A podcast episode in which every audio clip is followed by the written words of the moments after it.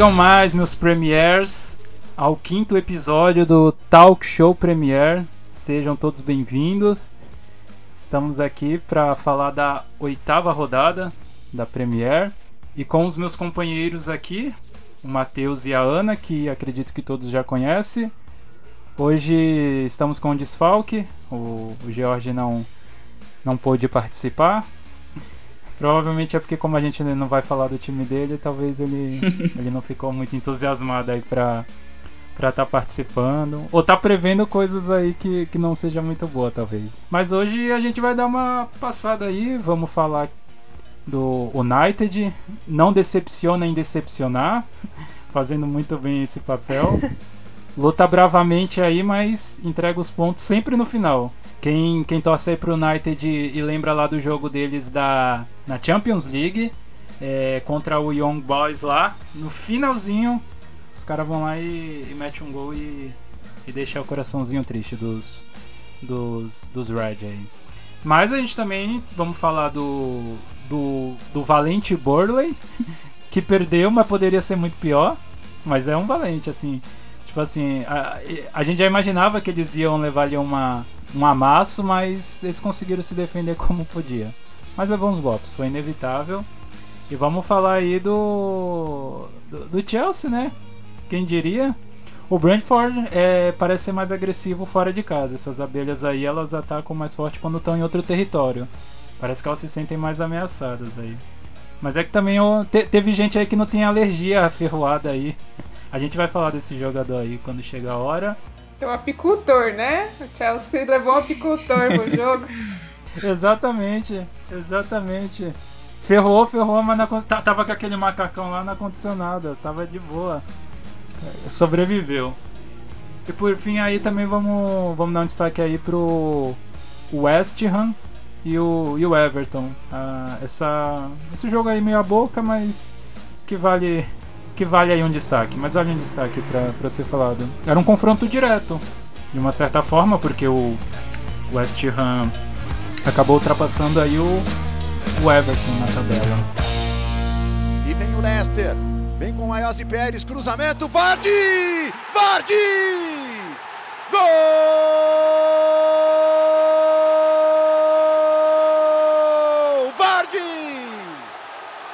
é do Leicester!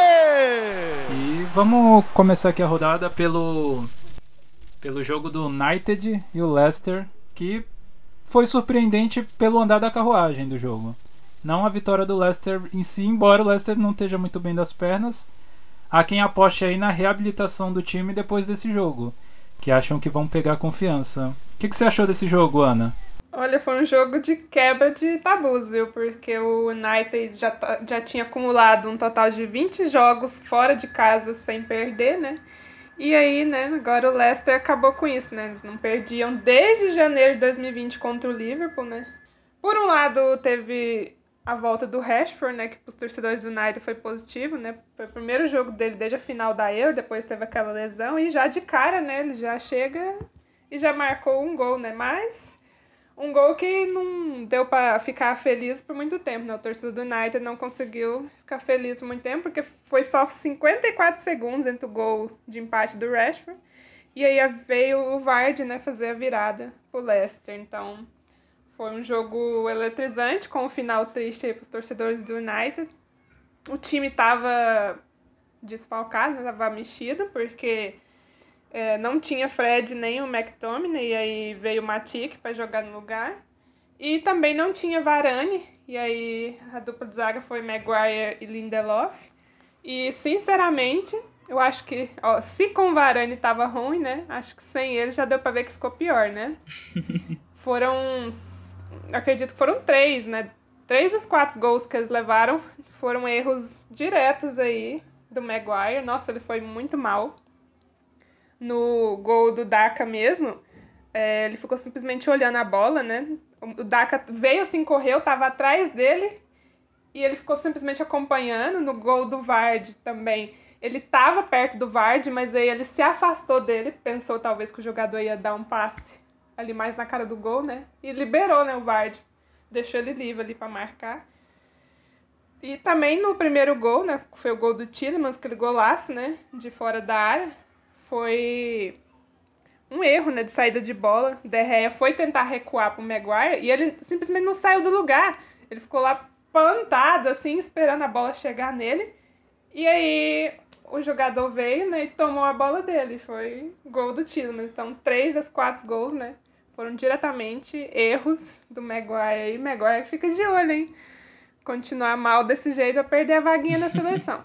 Só uma pergunta. Vocês se lembram o começo de temporada do Leicester na, tem na temporada passada? Se foi semelhante a essa? Se eles começaram mal das pernas e depois foram se reabilitando no campeonato? Ah, eu não lembro. Não lembro não. Não, porque eu pensei que pode ser um prenúncio aí de fato de, de que o time talvez tenha começado a entrosar. Porque todo mundo começou a estranhar, né? O fato porque muita gente já apostava que, que esse time ia chegar entrosado tal.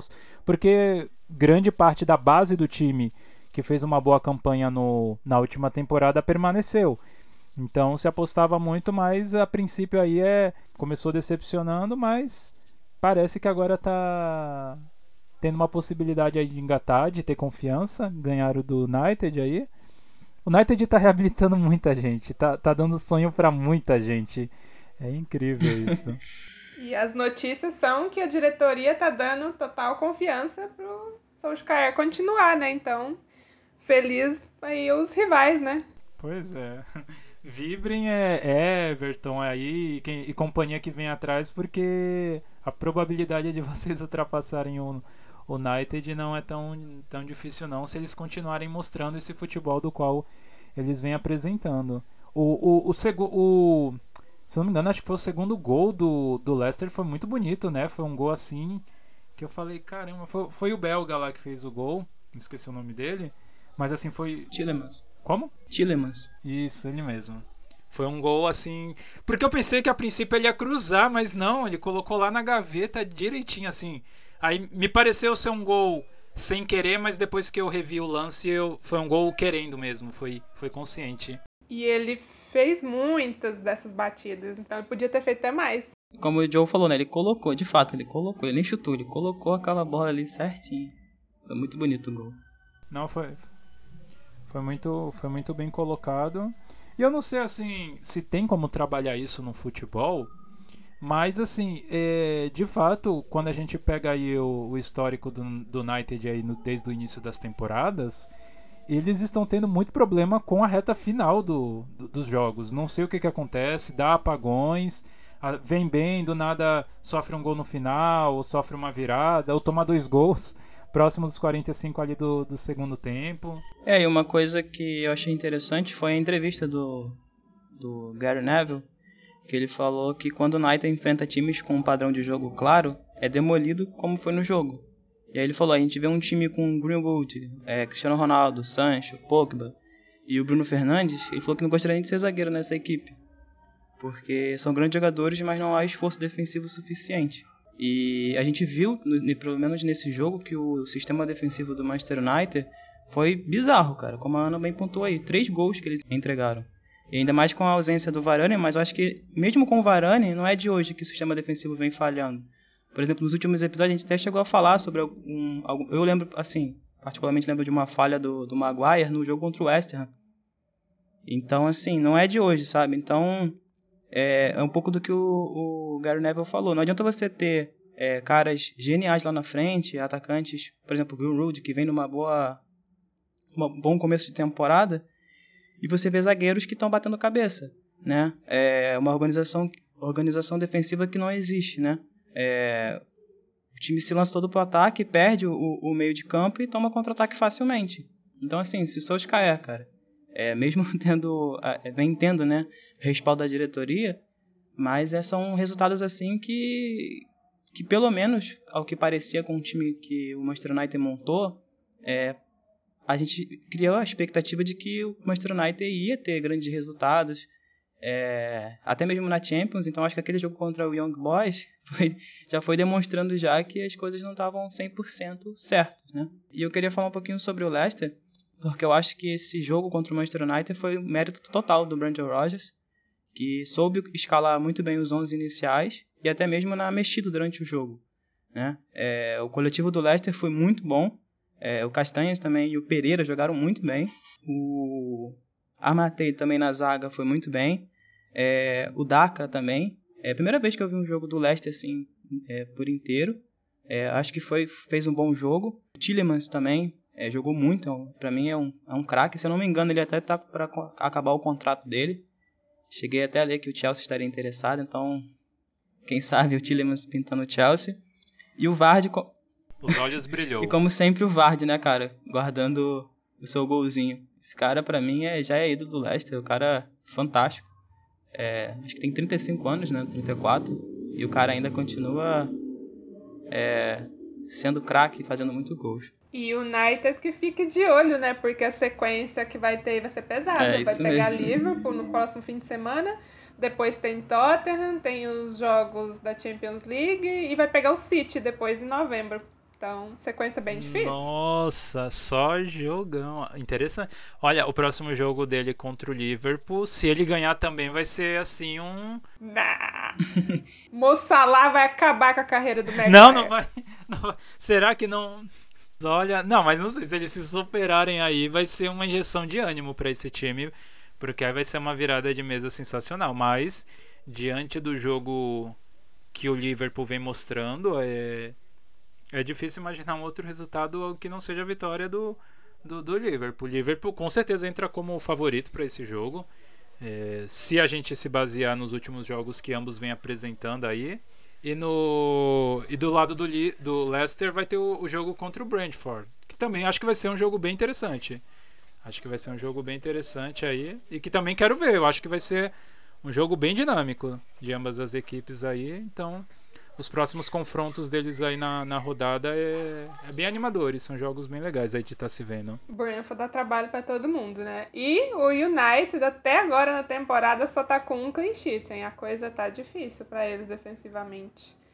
E essa coisa, né? Ficar dependendo do Cristiano Ronaldo, né? Nem sempre ele vai conseguir salvar o time. E aí né? tu vê as estatísticas e ela acaba refletindo de fato. O problema do Manchester United, além de ser o Solskjaer, é, tem sido o sistema defensivo, né?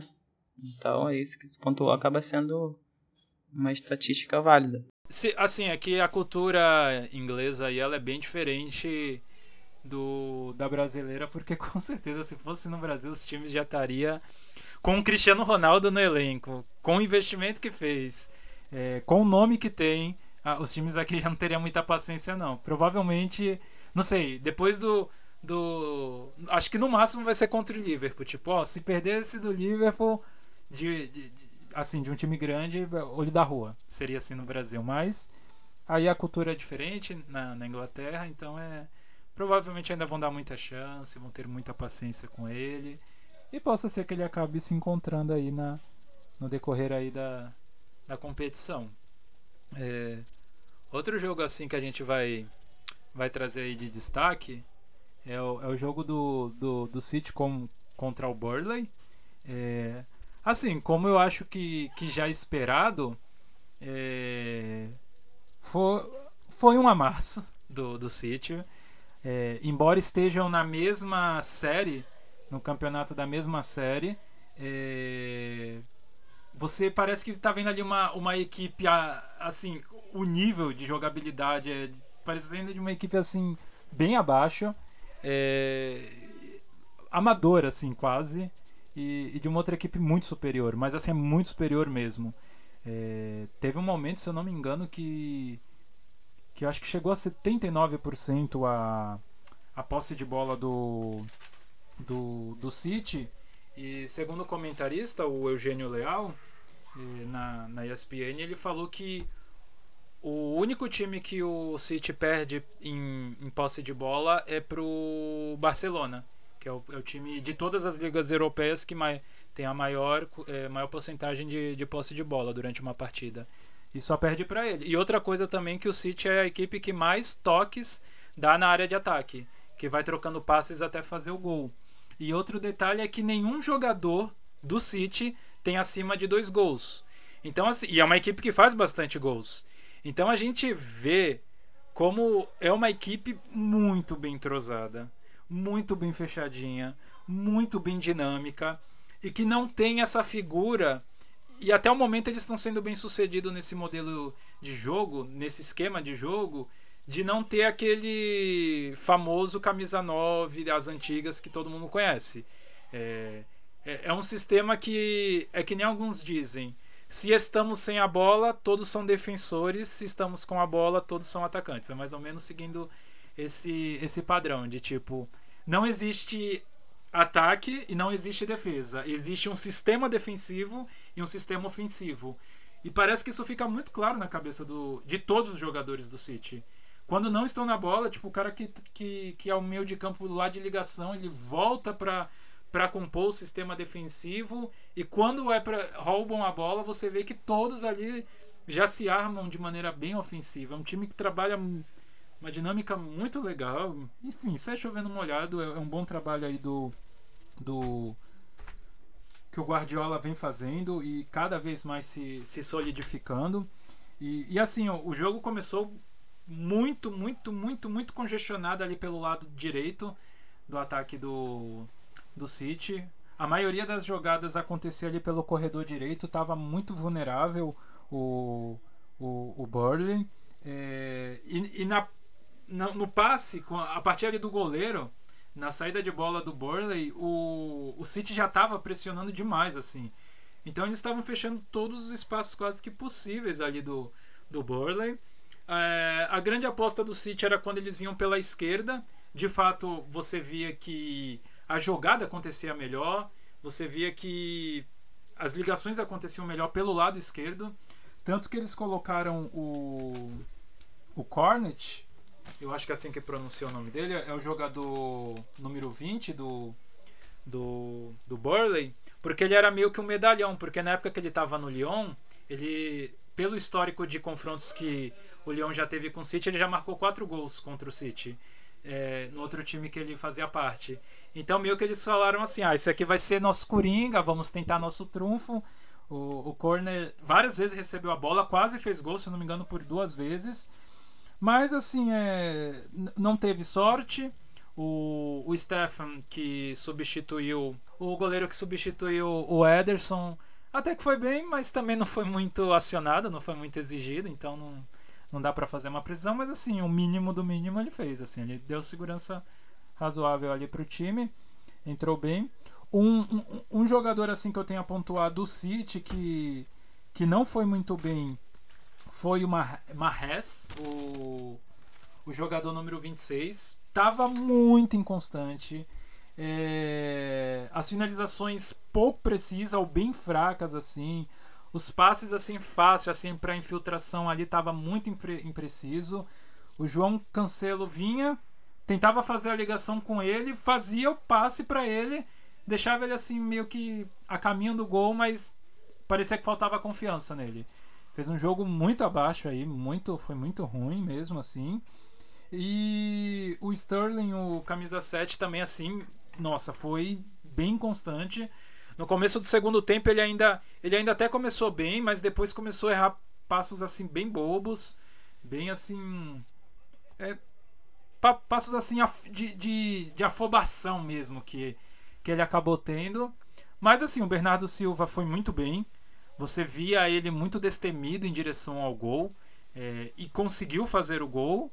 E no resto assim a equipe jogou bem. E, na, e a gente também viu um, um o McNay do do Burley. No meu ver ele foi um bom jogador. Ele fez algumas interceptações. A roubada de bola dele era boa. Quando perdia a bola, conseguia fazer a recuperação logo em seguida para evitar um, um ataque ou um contra-ataque. Mas não teve jeito. O, o jogo foi extensivamente do City. Foi um Arsenal. Desculpa o trocadilho, mas foi um Arsenal de, de gols assim na direção do, do, do Burley. Foi o dobro mais um, porque o, o, o Burley deu 7 chutes e o, o City deu 15 chutes ao gol. Sendo só que a precisão do, de, de chutes do, do City não foi muito boa. Foram de 15, 6 acertos. E do Burley foram apenas dois acertos. E, e assim, a, a, posse de bola foi 71% a 29%, que, que mostra assim que foi, foi muito superior. Mas pelo menos é, não teve o retrospecto de goleadas que o Burley vinha sofrendo pro, pro Manchester City. Isso daí já, já pode servir de consolo. O Burley que segue sem vitórias aí na competição. E isso porque o City também estava bem mexido, né? Porque estava sem os brasileiros, né? Sem Jesus e sem o Ederson. É, entraram também o, o Ake e o Stones né, na defesa, então tava um time bem mexido. Acho que até o Guardiola pensou esse propósito, né? Ah, pensou, Burnley não é lá muito difícil de se enfrentar, vou aproveitar e dar umas inventadas. E, e, e, assim, uma coisa que eu, que eu esqueci de falar é que o, o Burley é o time mais velho da competição, que tem a, a, a média de idade mais alta, assim. Então é, é um time que, que reflete, tanto que você vê que também o Burley é o time que mais lançamentos faz de todas as equipes da, da Premier League. Tipo, toda hora é chutão, toda hora é chutão. Porque você vê que ali o trabalho do, é, de pé em pé não, não, é muito efetivo. Há, uma certa lentidão. É, e quando a gente olha talvez para essa estatística da, da questão da idade, possa ser que pesa. Pode ser, a gente sabe que a idade chega para todo mundo, isso, isso daí acontece. E, e, e só assim um, um, um, último ponto a acrescentar é que eu ouvi um, um, um dos comentaristas falando lá na hora do jogo que o, o Guardiola eh, ele elogiou o, o, técnico do Burley porque ele acha ele assim é, ele é muito fiel ao, ao, seu estilo de jogo mas aí eu falei eu não sei se isso foi um deboche se tipo. Eu, Fiel eu não... estilo de jogo. É porque o cara não tem opção, é. Não tem o, o oil money pra comprar novos jogadores.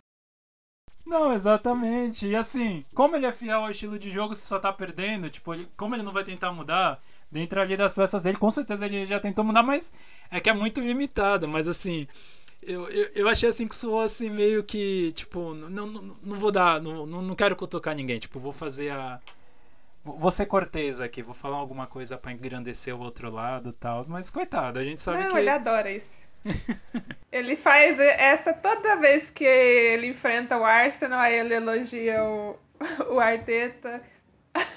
Que admiração é essa, pô? Não conseguindo arrancar nenhum pontinho assim dos times de investimento mais baixo. Mas esse é o balanço aí do, do, do jogo do, do City e do Burley. O City que pela frente agora é, vai ter o Brighton. Confronto direto entre o terceiro e o quarto colocado, então vamos ver. É, o Brighton que teve, teve a proeza de empatar com o Norwich. Então, assim, é, foi um balde de água fria, né, pro, os torcedores aí do, do Brighton, que com certeza esperavam essa vitória pela boa fase que o time vem fazendo, mas não saíram do empate. E o, e o Burley vai pegar o Southampton, que ganhou do Leeds, que também na, no giro da rodada a gente vai falar disso também aí que que não vem bem aí das pernas, então e é também confronto direto, porque o Southampton só tá tipo um, uma colocação à frente do, se eu não me engano, do do Burley, uma ou duas, se eu não me engano. Quem ganhar ultrapassa ou se solidifica aí na na tabela. Outro jogo aí que, que a gente traz como destaque, para felicidade do nosso amigo Matheus, é o Chelsea aí, os Blues, né, como, como são chamados, é, parando o Brentford. A gente achou aí que eles iriam aprontar, até que aprontaram, só que o problema é que não foi suficiente. Fizeram, fizeram um bom primeiro tempo, mas no segundo ali deu, deu uma decaída. Depois eu vou até falar sobre isso com com o nosso amigo, mas o que, que você achou desse jogo, Matheus? Antes eu queria dizer que o melhor goleiro da Europa hoje é Eduard Mendy e o segundo melhor goleiro do, do mundo hoje é Kepa Arrizabalaga. Mas falando do jogo, o Chelsea foi visitar o destaque dessa temporada, o badalado Brentford, que até então teve resultados de respeito quando a gente fala, quando a gente fala de Big Six. Venceu, por exemplo, o Arsenal por 2 a 0 e fez um baita jogo contra o Liverpool de igual para igual. E o Chelsea teve seus desfalques nessa, nessa partida. É, a ausência do Thiago Silva, que esteve com a seleção brasileira, Rudiger, Pulisic e Ziyech, que estavam lesionados, Kanté de volta, né? O Lukaku, que era dúvida até certo momento da partida, mas no pré-jogo o Thomas Tuchel acabou confirmando que o Lukaku iria para o jogo. É, o Chelsea teve, com essas ausências, o, Chelsea, o Thomas Tuchel escalou o Sar de titular, Loftus-Cheek titular também, é, o Tewell, que tinha feito uma boa partida contra o Southampton, acabou também confirmado como titular. E na frente teve Lukaku e Werner, né? É, desfalques pelo lado do Brentford foi o Eiger, o Janelt e o Vissar. É, durante o jogo eu achei que no esquema tático tanto do Chelsea quanto do Brentford foi num 3-5-2 com ideias bem parecidas e buscando ser bem ofensivos, é, sabendo se portar defensivamente. Os 10 primeiros minutos foram bem equilibrados, é, tanto lá quanto cá. E eu acho que um lance que poderia definir muito bem a, partida no primeiro tempo foi que aos 21 minutos o Mebelmo, o inimigo do gol, acabou acertando a trave e no contra-ataque o Lukaku fez um, um gol impedido. Né? Então tivemos um jogo bem parecido. É, aos 36 minutos o Werner perdeu um gol com o Lukaku fazendo um excelente pivô. O Lukaku domina a bola e toca pro, pro Werner que acaba isolando a bola por cima do travessão. Aos 45 tem um gol do Tio, jogada pela direita, passando ali por Chalobah, depois toca ali pro Asp, Kanté. O Tio numa batida perfeita de fora da área, acabou abrindo o placar. Já no segundo tempo, basicamente o volume de jogo maior do Chelsea, que chegou a ficar até com 80% de posse de bola em certo momento do jogo. E o Brentford não teve nenhum destaque. Né? O destaque do Brentford começa a ser a partir do minuto 72, onde o jogo praticamente virou de chave. O Tony, né, aos, 72, aos 72 minutos, uma defesaça do, do Mendy. É, depois tivemos também uma, o Mebel chutando de novo na trave, pela segunda vez no jogo. E aos, aos 72 minutos, o Frank, o Thomas Frank, para mim, fez uma, uma substituição que eu falei, caraca, mano, ele realmente quer virar o jogo, buscar os três pontos, porque ele tira o Canós, um meia, e coloca um atacante né? O, acho que é Godoy o nome dele. E aí começa um bombardeio, assim, avassalador do Brentford, né? O Mendy, que fez 30, tem 38 jogos na Premier League, tem 20 clean sheets. Então, é, não é qualquer coisa. E o Mendy foi demais, foi um, é um, um goleiro fantástico. É, o Fabrício Romano chegou até soltar um tweet e falar sobre isso, que o Chelsea tinha um contrato com Donnarumma, tinha a, a intenção de, de, de assinar com Donnarumma, só que depois a diretoria permaneceu com a ideia de manter o, o Mendy. E o Mendy é um baita goleiro, não é dessa temporada, é um excelente goleiro desde a temporada passada. É, ele que nem foi indicado aos 30 melhores do mundo. Então, não sei se foi por racismo, porque vira e mexe a gente vê goleiros sim sendo sendo adicionado nessa lista da, da, da FIFA. Dessa vez não, não, não tivemos, né? Destaque para a partida é, o Sar foi muito seguro e tranquilo. Alguma torcida do Twitter no Chelsea não gosta muito dele, mas particularmente eu gosto bastante. Para tristeza de alguns torcedores, é, o Chalobah colocou o, o Tony no bolso.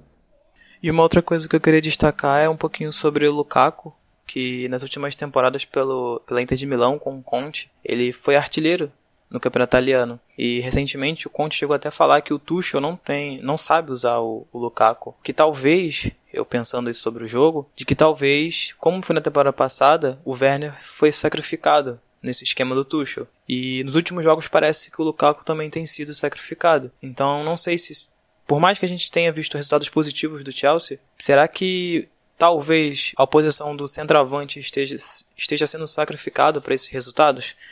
Então é algo que assim que a gente começa a perceber, porque realmente nas partidas em que em que o Lukaku joga, parece que ele fica nulo em alguns momentos do jogo, ou a maior parte do jogo.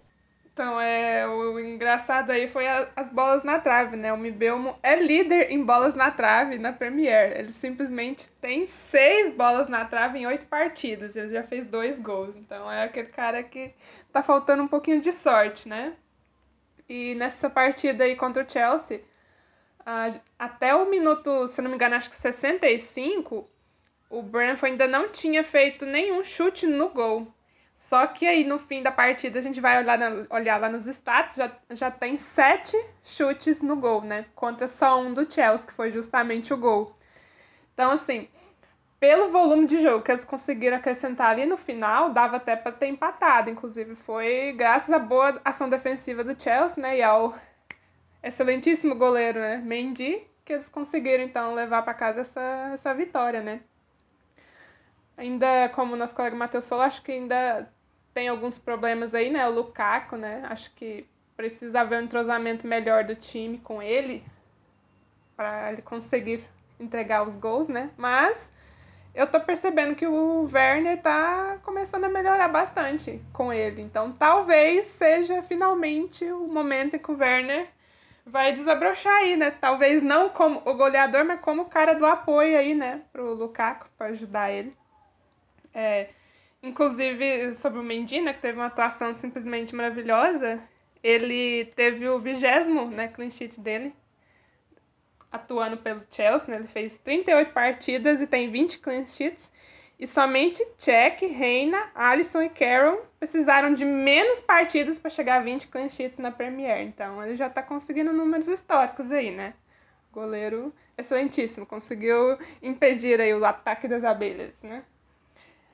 E o Tio também tem um dado interessante, né? Porque ele não estava tendo o ritmo de jogo, né? Ele nessa temporada não vinha jogando, né? Depois que ele voltou da Euro, ele simplesmente não jogou, foi para Euro, não foi convocado, simplesmente ficou no banco, não jogou, e aí quando começou a temporada acabou com o Alonso pegou o lugar dele, mas aí agora, né, duas partidas e dois gols, né?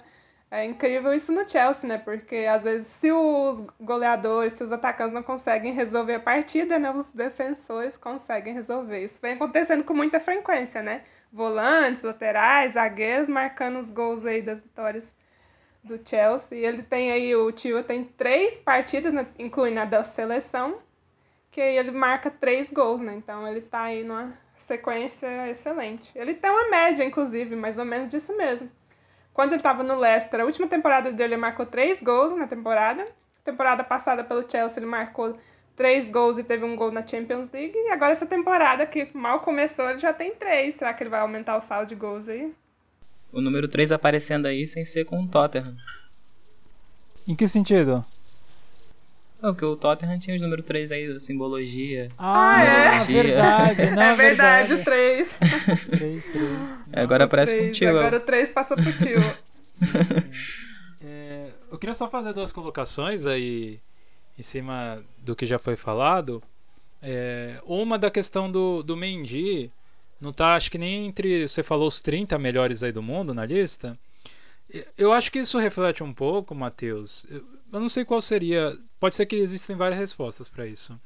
Mas eu teve até um alambrado que a gente fez disso, de como os jogadores é, de posições defensivas são desvalorizados nessas, nessas listas. Geralmente é do meio campo para frente que, que tem uma, são mais prestigiados, com exceção do, do Neuer, que quase ganhou aí o, de melhor do mundo e merecidamente torcer muito para ele ganhar na, na época que ele concorreu.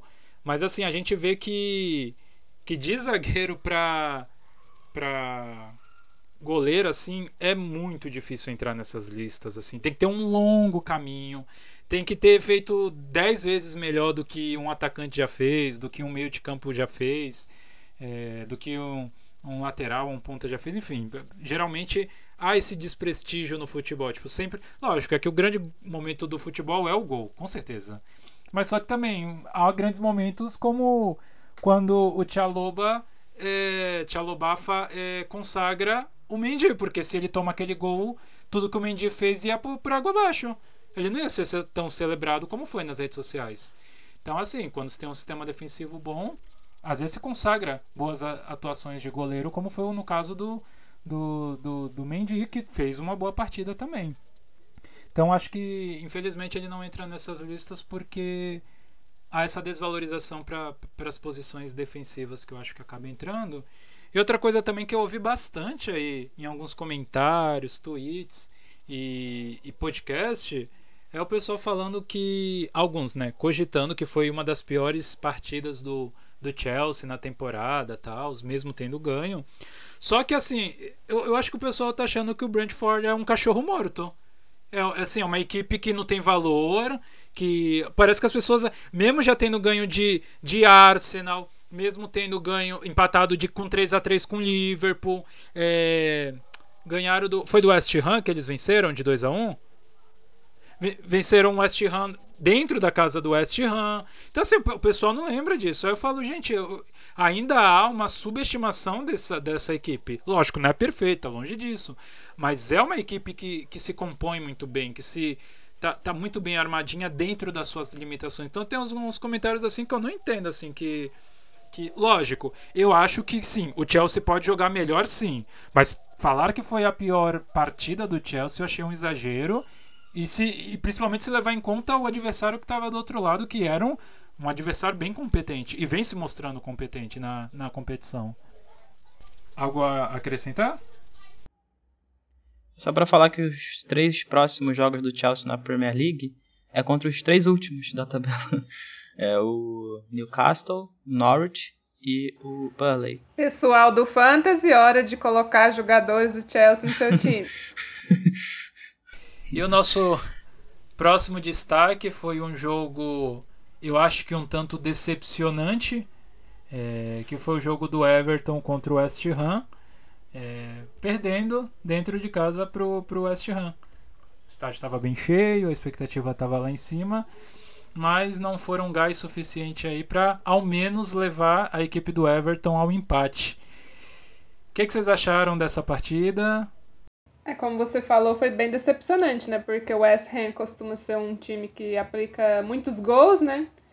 Mas o adversário, o Everton, já é um time que ele é mais comedido, né? Se ganha, ganha por poucos gols e não costuma levar muitos gols. Então é uma defesa boa, uma defesa sólida e acabou que isso gerou um jogo em que ambos os times se anularam, né? O Sussex chegou no primeiro tempo ali marcar um gol, mas estava impedido. E a gente viu a superioridade, por exemplo, de posse de bola por parte do West Ham, mas aí a defesa do Everton conseguiu muito bem anular os ataques do West Ham. E foram números bem parecidos. Eles de finalizações, o Everton teve 15 e o West Ham teve 16, mas dos que já foram no gol, né, chutes no gol, foram quatro do West Ham e só dois do Everton. Então, é, o Everton está sofrendo muito, né? Acho que eles estão sentindo falta aí do Calvert-Lewin. Nas partidas anteriores, é, de Curé, o Townsend estavam conseguindo, né, resolver as partidas, mas dessa vez não foi bem assim. Inclusive, eu senti bastante falta do Ducuré nas partidas anteriores ele fazia muitas subidas, né, para tentar auxiliar ali no ataque. Dessa vez ele ficou mais atrás. Talvez até seja pela questão do adversário, né? O West Ham é um time perigoso ali em velocidade, né, no contra-ataque, então talvez ele foi instruído a ficar mais atrás e não vir tanto à frente. E, né, é, o Ayobi, né, que eu não canso de falar dele, porque ele, é, ele era do Arsenal, eu conheço bem, né? Ele foi muito mal, ele é aquele cara que sempre faz as piores decisões no toque final, inclusive no fim do primeiro tempo, no segundo tempo ele vai ser substituído e o time até dá uma melhorada.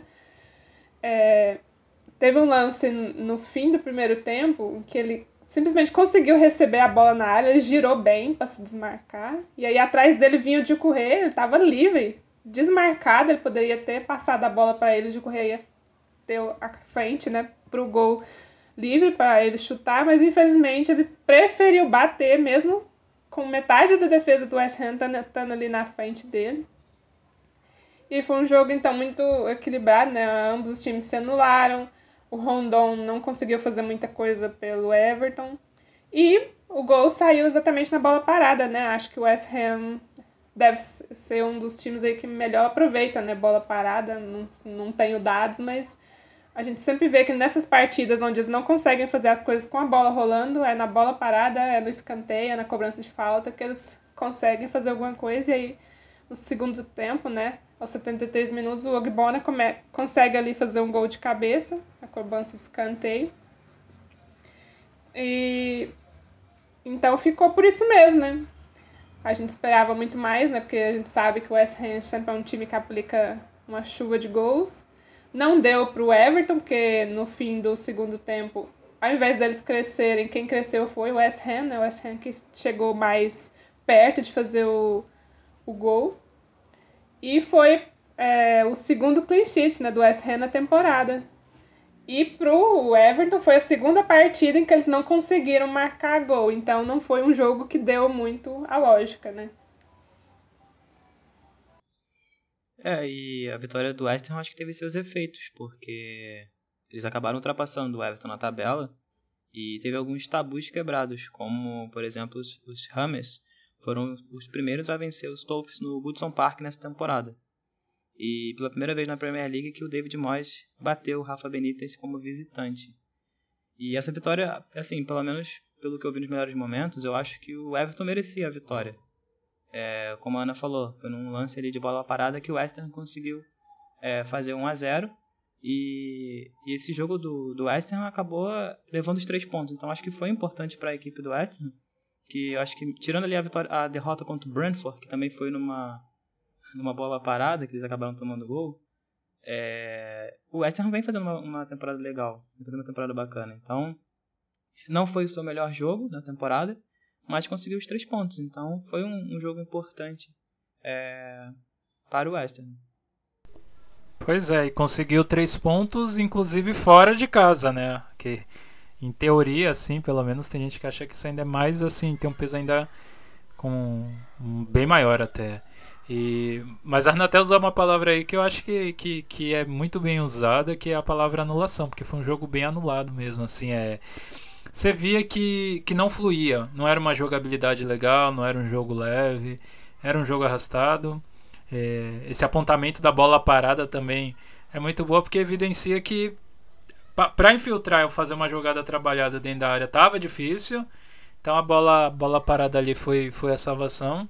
Sorte do West Ham, sorte mesmo do West Ham aí que, que saiu com os três pontos porque foi um jogo bem com cara de empate assim que, que parecia ali que o Everton ia, ia fazer um golzinho ali no, no, no final. Lembrando até um pouco.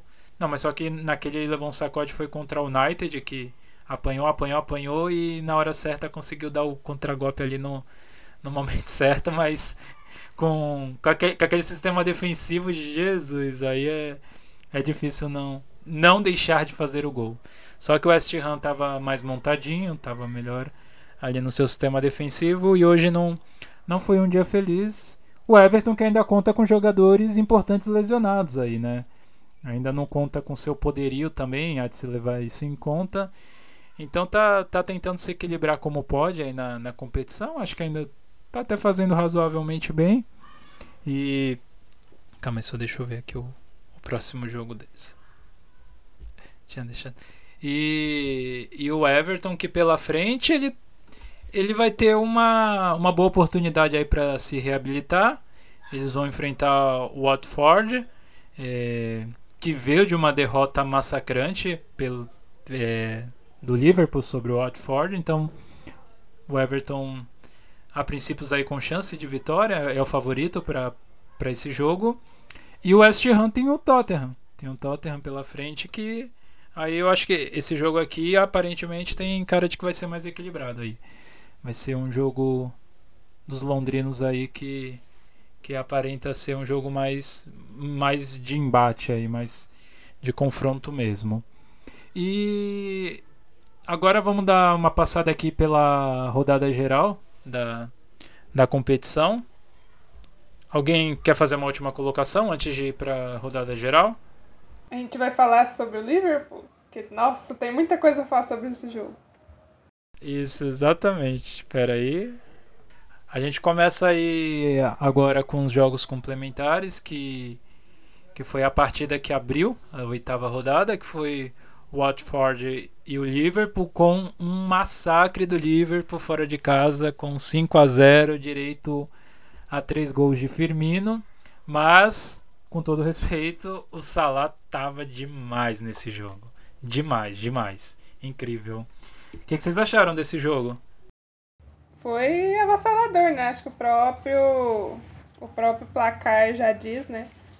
E o Firmino aí aparecendo, né? Pra quem andava reclamando dele, né? O cara andava sumido, né? Fez o hat-trick. Embora, como você falou, a grande estrela foi o Salah, né? Porque os gols do Firmino foi mais aquele estilo ah, se consagra aí, meu amigo, né? Os jogadores chegam, deixa o cara na cara do gol e ele só tem o trabalho de dar um empurrãozinho na bola para entrar, né? Mas foi, acho que só o segundo, né? O segundo hat-trick do Firmino na Premier.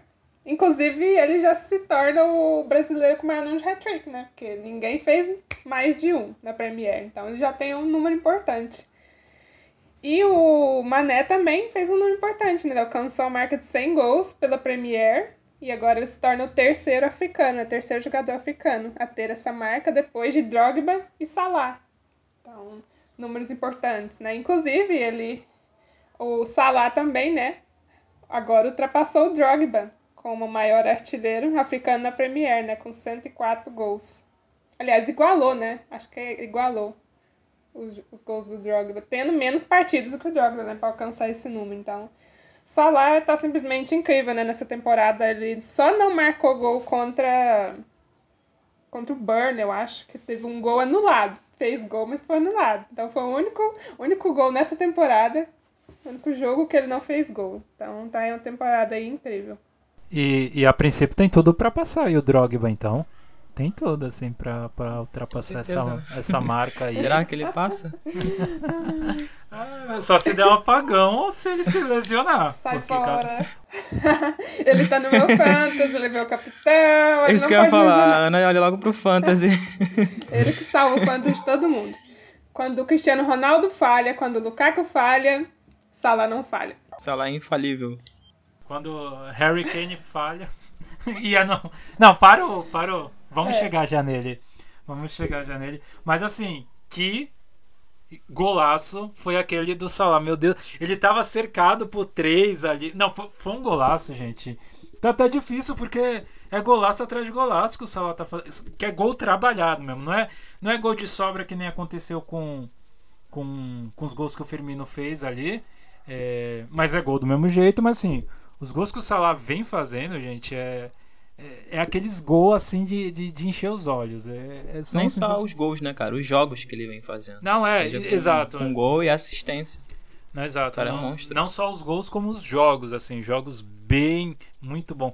Você vê uma gana nele, você vê uma vontade mesmo dele. Ele vai na bola, ele vai, ele tem uns arranques assim sensacional, sensacional mesmo, assim. Ele Mané tá comandando muito bem. Ele Mané e companhia estão comandando muito bem o, o Liverpool aí, de verdade, tá até o presente momento aí é se não é a equipe principal, é uma das equipes principais de que tem apresentado aí um, um futebol muito bonito, um futebol bacana de se ver que que você acorda mais cedo ou deixa gravado para ver depois, porque os jogos assim são, são, são muito bons, são entretenimento a parte. E o número 100 de novo, essa coisa de 100, 100, 100, 100, toda hora no livro. Pois é, né? O time dos recordes, inclusive, tem mais um recorde. Eles acabaram de ultrapassar o Arsenal no quesito hat-trick, né? O time da Premier League que fez mais hat-trick agora é o Liverpool, com 41. O Arsenal ficou para trás com 40. Rapaz, mas não, é, mas... Mas estão aí. Igual a trilogia, igual a numerologia do, do, do Tottenham, né? Lembrado aqui pelo nosso amigo do 3. A numerologia do, do Liverpool é o 100. Salah alcançou é 100, 100 esses 100, dias, 100. agora o Mané alcança 100. Não, exatamente. Não param. É, o nosso próximo jogo aqui no giro da rodada é o Sound, Southampton contra o Leeds. É, vitória do Southampton por 1 a 0 e de novo aí o Leeds não conseguindo engatar. É, o Arthur Prowse, que desde 2018 não ficava fora de uma partida pelo Southampton, acabou, ele tinha sido expulso contra o Chelsea, acabou desfalcando a equipe do Southampton. E o Leeds, como o Joe falou aí, sofreu mais uma derrota. Eu não assisti esse jogo, então a culpa não é minha. É... E assim, ao meu ver, tem sido um início bem complicado para o Bielsa. É... Assim, pela temporada passada, que a gente pode comparar com, a, com essa temporada, eu vejo que o Bielsa teve uma, um azar, vamos dizer assim. É, ainda mais pelos desfalques que vem tendo no começo da temporada. Né? É, nesse, nesse jogo teve o desfalque do Phillips, que eu sou muito fã, e do Rafinha, que que partida, que partidas, né? O Rafinha fez pela seleção brasileira, o Bamford que continua lesionado e o Eileen também que continua lesionado. Eu acho que o Leeds tem uma boa equipe, os 11 iniciais são são jogadores de qualidade, mas a equipe não tem suplentes. Então, com esse início de, de, de desfalques, é, o Bielsa tem tido muita dificuldade. Parece que se a gente for até comparar aquela equipe que começa muito bem no campeonato, E aí tu fala assim, pô, lá no meio da temporada os caras vão, vão cair, vão perder o, o, a continuidade nos pontos positivos. Porque não tem elenco. E o Bielsa tem tido isso nesse começo da temporada. Tem perdido jogadores que, vamos supor, é, tira o, o Rafinha e entra o Tyler Roberts, por exemplo. Cara, não tem comparação. Então o Bielsa tem tido esse, esse problema é, no começo da temporada. É, e assim, é, quando não é lesão, é jogador expulso, é a data FIFA. Então tem sido muito complicado a vida do Leeds, realmente. É, eu que me tornei fã do Leeds, quando a equipe estava na Championship ainda com o Bielsa. E é triste, né, cara? Espero aí que, que os jogadores possam retornar e o Leeds possa se encontrar nessa Premier League. É... E o Southampton mereceu vencer. Fez um, um jogo interessante é, dentro do, dos parâmetros. O Southampton que havia perdido para o Chelsea. Mesmo sem o Walter Prowse, que para mim é um baita jogador.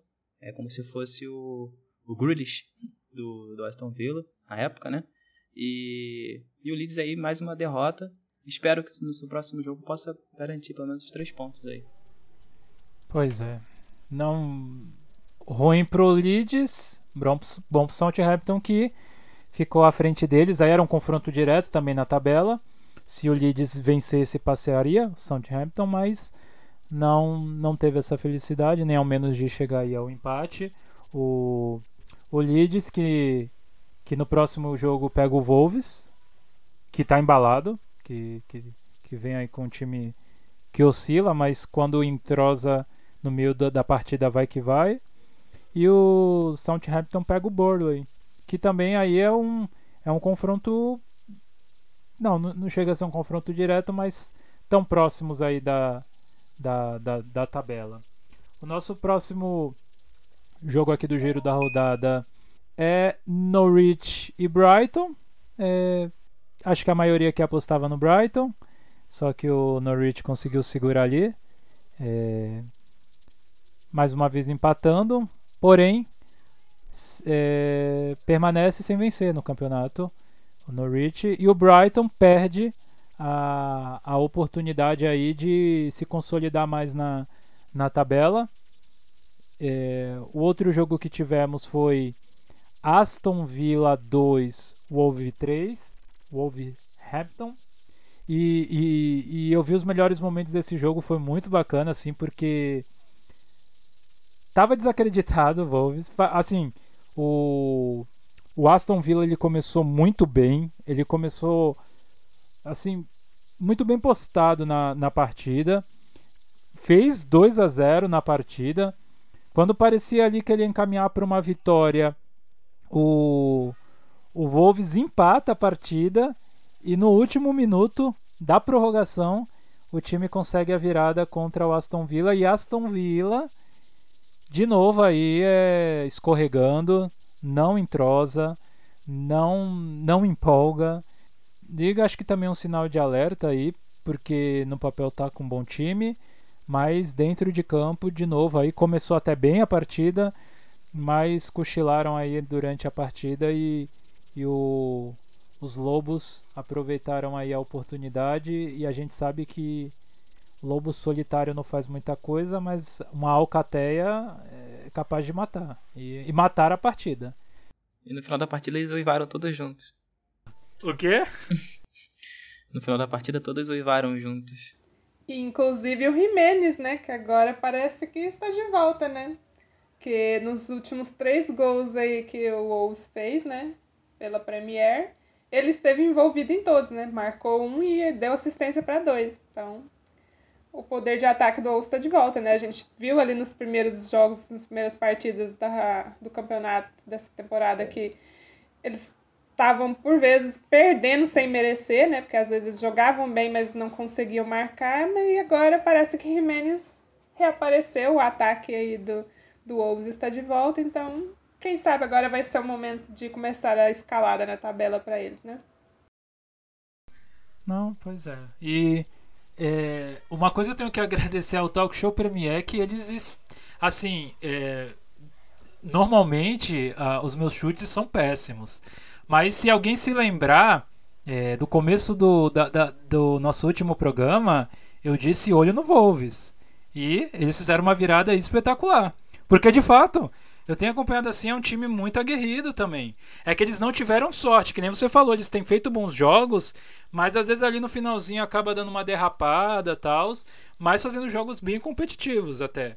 Talvez se tivesse vencido uma ou duas partidas aí que dava para eles ter vencido nesses oito jogos aí, talvez estaria numa colocação ali próxima do do Brentford, mas estão se, se encontrando aí, tá sendo bem legais, são, são jogos que eles não se entregam mesmo que eles sejam assim, às vezes tecnicamente inferior a alguns clubes, mas você vê que eles jogam com, com muita determinação, assim, eles não, não se entregam mesmo, assim, então é tá sendo legal e olho no Wolves, continuem de olho nesse time, hein?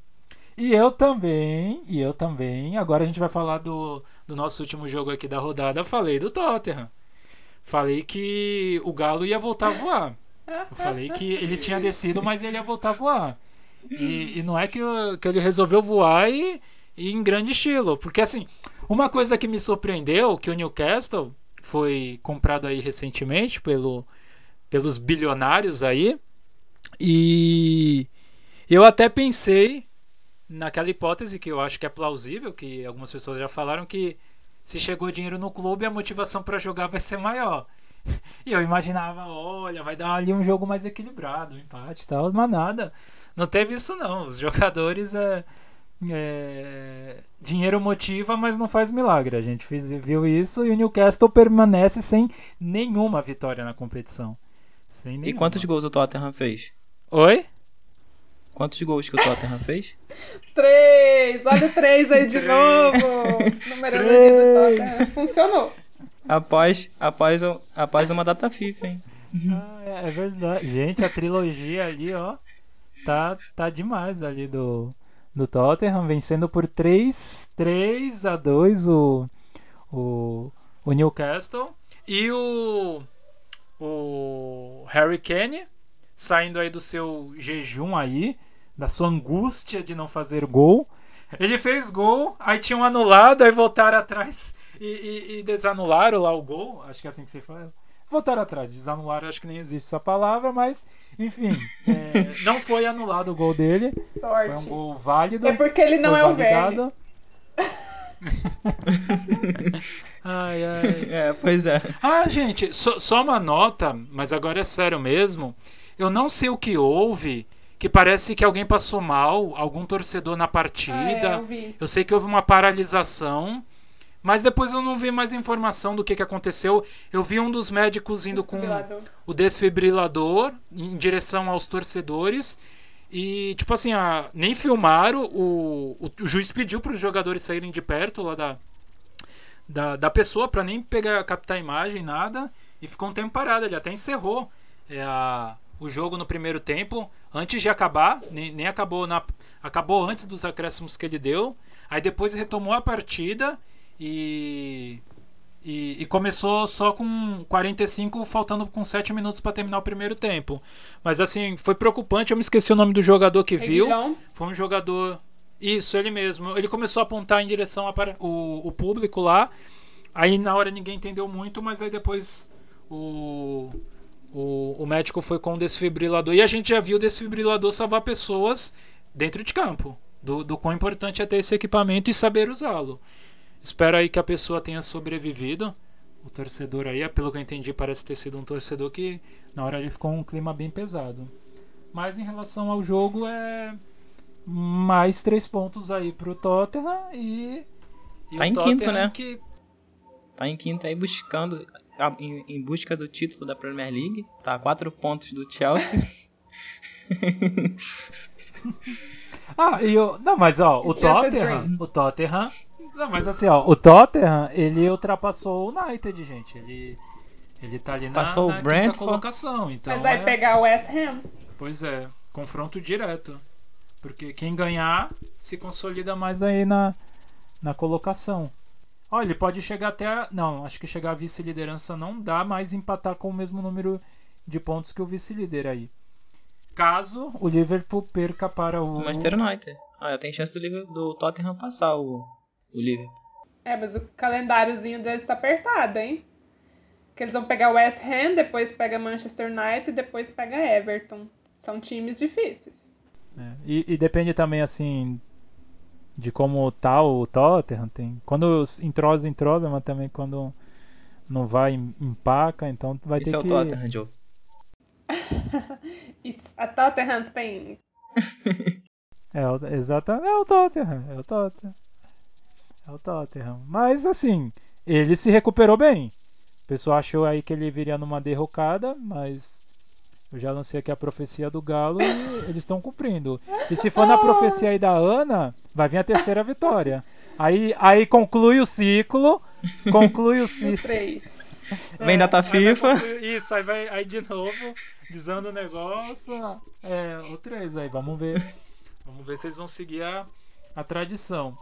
E por fim, aí é o jogo que conclui a rodada é Arsenal e Crystal Palace, confronto londrino, mas como estamos gravando no domingo, é, não temos como comentar. Lógico, temos como a gente fazer futerologia, dependendo do dia que for lançado aqui o episódio, é da é, o grande favorito é o, é o Arsenal, mas não tão grande assim, mas é favorito.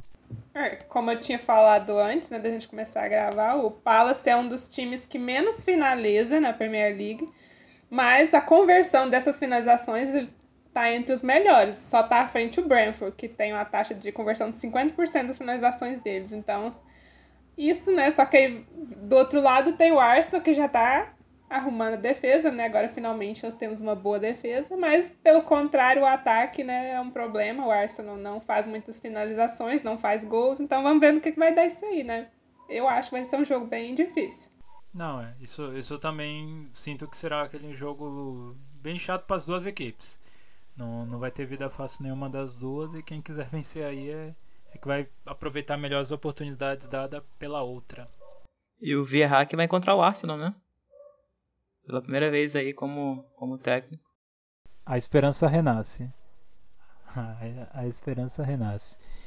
E, e assim a gente fecha aí a nossa oitava rodada. E vamos estar aí apontando, elegendo aí O um craque!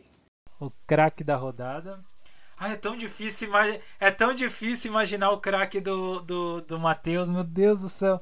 Tô tentando aqui. Não, o craque da gente, né? Acho que todos vão. Sem querer influenciar. Mas eu vou votar no Mendy. É. E, e você, Ana? Bah, eu fico entre Salah e Mendy, difícil. Mas eu vou de Mendy, porque por mais que o Salah foi excepcional, né? Quem teve maior número de gols pelo Liverpool foi, foi o Firmino, então vou deixar o Mendy, porque graças a ele que eles conseguiram a vitória, né? Contra o Brentford. Muito bem. Ape- apesar de ter secado, muito bem, Ana. Ah, a gente, a gente sempre vai torcer pra, pra Davi, meu querido. Quando Davi e Golias se enfrentam, a gente vai torcer pra Davi. Desculpa aí. não, não, não tem como, meu querido. Vo- vo- Vocês se transformaram em Golias. Agora aguenta ser. Só quando é Juventus e Chelsea, aí a gente fica mais neutro nessas questões aí. Quando Se é for só- Tottenham e Chelsea, aí eu prefiro Chelsea. Olha, viu? Pois é, hein? Mas é. Tchalobá, que, que vai dar essa coroa, porque eu também consolido aí, por una- unanimidade, o Mendy. Mendy, ele foi de fato o, o craque, mas, Mas teve os coadjuvantes pra É. ele poder chegar a esse, a, a, a esse posto aqui no nosso podcast. Seguido aí pelo Salah. Com certeza aí, se, se tivesse uma colocação, é, o Salah estaria aí na, na, na, na segunda co- colocação. E, e o e meu prêmio de dimensão rosa vai pro Foster, porque deu pena no, no Watford. é, gente, me deu pena, sério. Parecia que ele queria ir embora, assim. Tipo, acaba logo essa partida. Mas assim, valeu o guerreiro, que vale a jogabilidade. Independente do resultado, sabe ser firme e levando ali, porque. Coitado, ele, ele ali, tipo, sabe, desolado, não, não ia ali. Mas. E que bela estreia pro Claudio Ranieri, hein? É. Foi a pior, a pior derrota dele, a derrota com o maior número de gols pela Premier. Então vai ter muito trabalho aí pra arrumar esse Watford. Watford, pois é, vai dar, vai dar trabalho e, e, tá, e ainda também não se encontrou na, na, no campeonato não, o Watford, porque tá, tá bem assim, instável e não, não consegue se encontrar aí. Mas esse é o nosso quinto episódio da oitava rodada aí do, da Premier League. É, agradeço aí a participação de todos que tiveram conosco. É, e agora a gente fica aí com a expectativa para badalada nona rodada. Vão ter bons jogos aí. É, agradeço a todos que chegou até aqui, todos os ouvintes. Siga-nos nas redes sociais, é, seja no Twitter, seja no Instagram, como Alambrado Futebolcast. Lembrando que também há o Alambrado Futebolcast que integra a rede de podcast do Alambrado. E é isso, meus amigos. Comentem, compartilhem nas redes. É, faltou, E faltou você falar pra seguir um, Joe. Não Faltou você entendi. falar pra seguir um. O líder. E O líder. sigam. Sigam. si- sigam até o momento, né? O líder, né? Vamos ver até quando vai durar, mas então.